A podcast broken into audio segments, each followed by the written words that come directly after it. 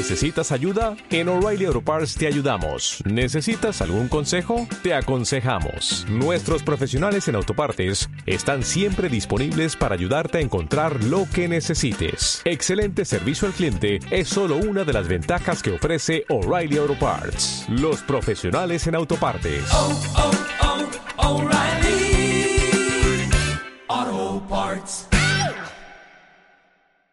Emprendedores 3.0, episodio 2.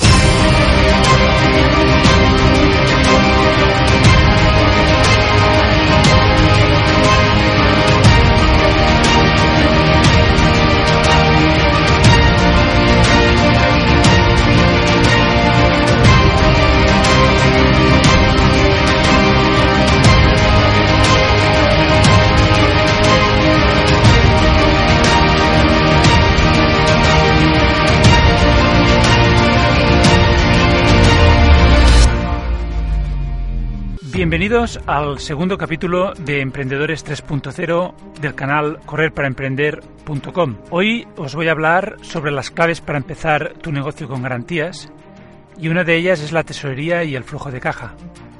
Recordaros que este mismo podcast lo podéis encontrar en formato post en mi blog correrparaemprender.com, dentro de las categorías Constitución y puesta en marcha de la empresa y gestión de la empresa. Desde aquí os animo a que si os gustan mis contenidos os suscribáis al blog para recibirlos de forma periódica cada semana todo lo nuevo que vaya publicando. Y si añadís algún comentario al respecto, mucho mejor. De esta forma enriqueceréis el blog correrparaemprender.com. También me gustaría comentarte que me puedes encontrar en las redes sociales, en Facebook, Twitter y LinkedIn así como en Google Plus. Si me pones algún me gusta en cualquiera de las plataformas y me sigues en Twitter, me ayudarás mucho a continuar publicando el podcast de forma semanal. Y como no, si lo escuchas desde iBooks, Spreaker o iTunes, darme un buen me gusta y unas buenas estrellas y una reseña. En el canal YouTube también lo podrás ver en formato vídeo. Bien, como decía, hoy os hablaré sobre una de las claves para empezar tu negocio con garantías. Una de ellas es la tesorería y el flujo de caja. Son dos conceptos que debes tener muy claros antes de empezar tu negocio, la tesorería y el flujo de caja. Si los dominas y consigues que estos dos activos trabajen de forma eficiente desde el primer día de la fundación de tu empresa, empezarás con buen pie.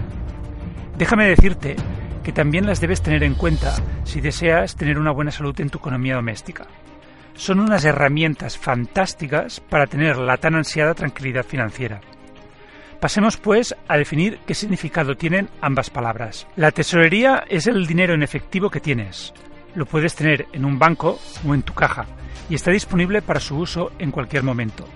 Las inversiones financieras que son convertibles en dinero de forma inmediata también las podríamos enmarcar en este término. ¿Y el flujo de caja?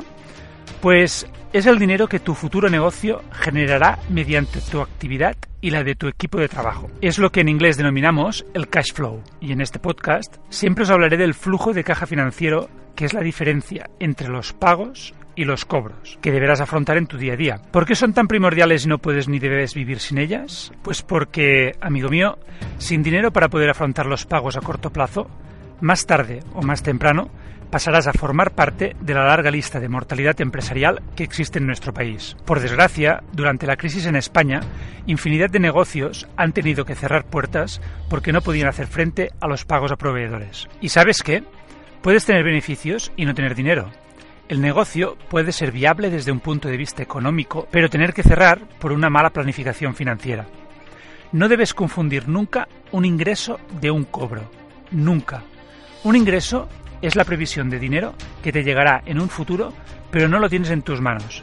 Y un cobro es cuando el dinero ya lo tienes en la caja o en el banco, disponible y listo para poder usarse. Un ejemplo claro es que puedes tener muchos ingresos, pero como te paguen a 180 días y tú debas pagar a proveedores a 30, estás más que muerto. También debes tener muy claro que un pago no es lo mismo que un gasto.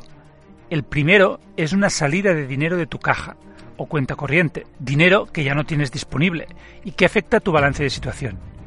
El segundo es cuando adquieres, por ejemplo, un bien o servicio. Vamos, la factura de turno. pero con la diferencia que puedes pagarla o no al momento y que se relaciona con la cuenta de explotación. Para vigilar que no puedes hacer frente a tus deudas a corto plazo, debes tratar de tener una tesorería siempre saneada. Es decir, que tengas un buen equilibrio de movimientos entre tus cobros y tus pagos. Vamos, que mejor que siempre tengas dinero disponible y que controles tu flujo de caja cada día. Supongo que estarás pensando que si no puedes generar dinero de forma más o menos rápida durante los inicios de tu negocio, podrías acudir a pedir financiación a un tercero. Cuidado, un cierto endeudamiento al principio puede ser asumible, pero como no te pongas las pilas y no empieces a generar ventas, o sea, dinero, y que el cobro sea rápido, tendrás un problema, y de los graves. Hasta aquí permíteme hacer un inciso. Este post lo redacto a nivel general. Cuidado con emprender en Internet, como puede ser mediante un blog o con una tienda online.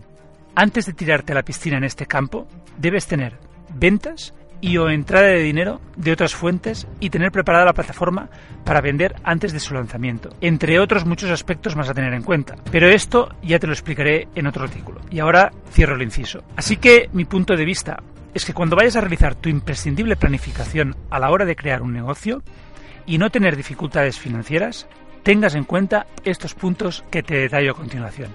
Prioriza el cobro antes que el pago. Ya lo sé, es de perogrullo, pero ¿cuántas veces ha pasado que sin darnos cuenta vamos cumpliendo con los pagos y nos olvidamos de los cobros? Pagar depende de nosotros, pero cobrar, en parte, depende de un tercero. Ahí radica la diferencia. Para eso, debemos perseguir los cobros, prever una forma rápida de que entre dinero en caja y pactar con nuestros proveedores que los pagos sean a posteriori a nuestros cobros. ¿Formas de generar dinero rápido? Cobrar al contado o cobrar al contado como mínimo la parte proporcional de tu punto muerto de tu producto, donde no ganas ni pierdes. Otra forma es ofrecer financiación a tus clientes mediante entidades bancarias. Con este sistema los clientes pueden llegar a pagar a plazos y tu empresa cobrará al momento. Otros productos financieros como pueden ser el factoring y el confirming pueden ser herramientas fabulosas para poder tener dinero de forma rápida en caja. Otro aspecto a tener en cuenta es que debes controlar tu flujo de caja financiero cada día, donde siempre debes procurar que tu saldo entre cobros y pagos sea positivo. Trata que tu negocio sea en lo posible autofinanciable. Para esto debes saber vender y que tus ventas se conviertan en dinero rápido. Formas para conseguirlo ya te las he descrito en el punto anterior. Otro punto. Mantén tu tesorería saneada para afrontar sin tensiones tus compromisos adquiridos. Más, realiza un control diario de tu tesorería, teniendo siempre muy claro tu previsión de cobros y pagos a corto y medio plazo.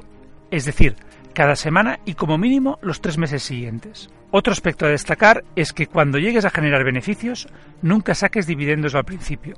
Genera reservas y reinvierte en tu negocio. Tu margen de maniobra debe llegar a ser holgado. Continuamos. Como administrador o gerente de tu empresa, nunca te pagues de los beneficios que genere tu negocio. Debes ansiar por conseguir una nómina como Dios manda.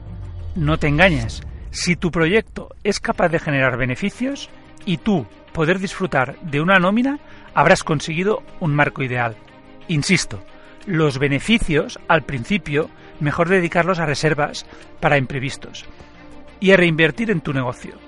De esta forma, tu tesorería siempre estará en buena forma. Otro tema que debes tener en cuenta es que vende y promociona tus servicios o productos lo más rápido que puedas. Si no sabes vender, aprende. Es un aspecto vital a dominar en tu negocio. Aquí puede entrar el famoso tema del mínimo producto viable, tan de moda en las startups. Produce rápido, véndelo y mira cómo responde el mercado. Si no tienes compras, replantea tu modelo de negocio. Cuanto antes vendas, más rápido entrará dinero en tu cuenta. Y no me vale la típica excusa de que ya verás como poco a poco los clientes irán creyendo en el producto. Tu producto o servicio debe de ser mínimamente vendible a partir de las pocas semanas del nacimiento de tu negocio, aunque sea algo, pero que se pueda vender. Si tienes personal, conciencia desde el primer día a tu equipo de la importancia del cobro. Instruyelos y fórmalos en este aspecto. Para que funcione la empresa, tus trabajadores deben saber que este tema es imprescindible. Sin cobros no se pueden pagar nóminas, así de sencillo. Y para terminar, decirte que al principio puedes controlar estos estados con unos simples Excel, Pero te recomiendo que cuanto antes dispongas de algún software que te permita registrar y supervisar de una forma rápida y sencilla estos conceptos, mucho mejor. Existe una aplicación que yo uso y que me encanta. Es la plataforma online mm, llamada Cuaderno. De verdad, te recomiendo mucho que la pruebes. Es muy útil, sencilla de utilizar y económica. Seguro que no te arrepientes. Bien, espero que te haya podido ayudar a que tengas muy en cuenta estos dos conceptos para la buena salud financiera de tu futura o actual empresa. No lo olvides, la tesorería y el flujo de caja.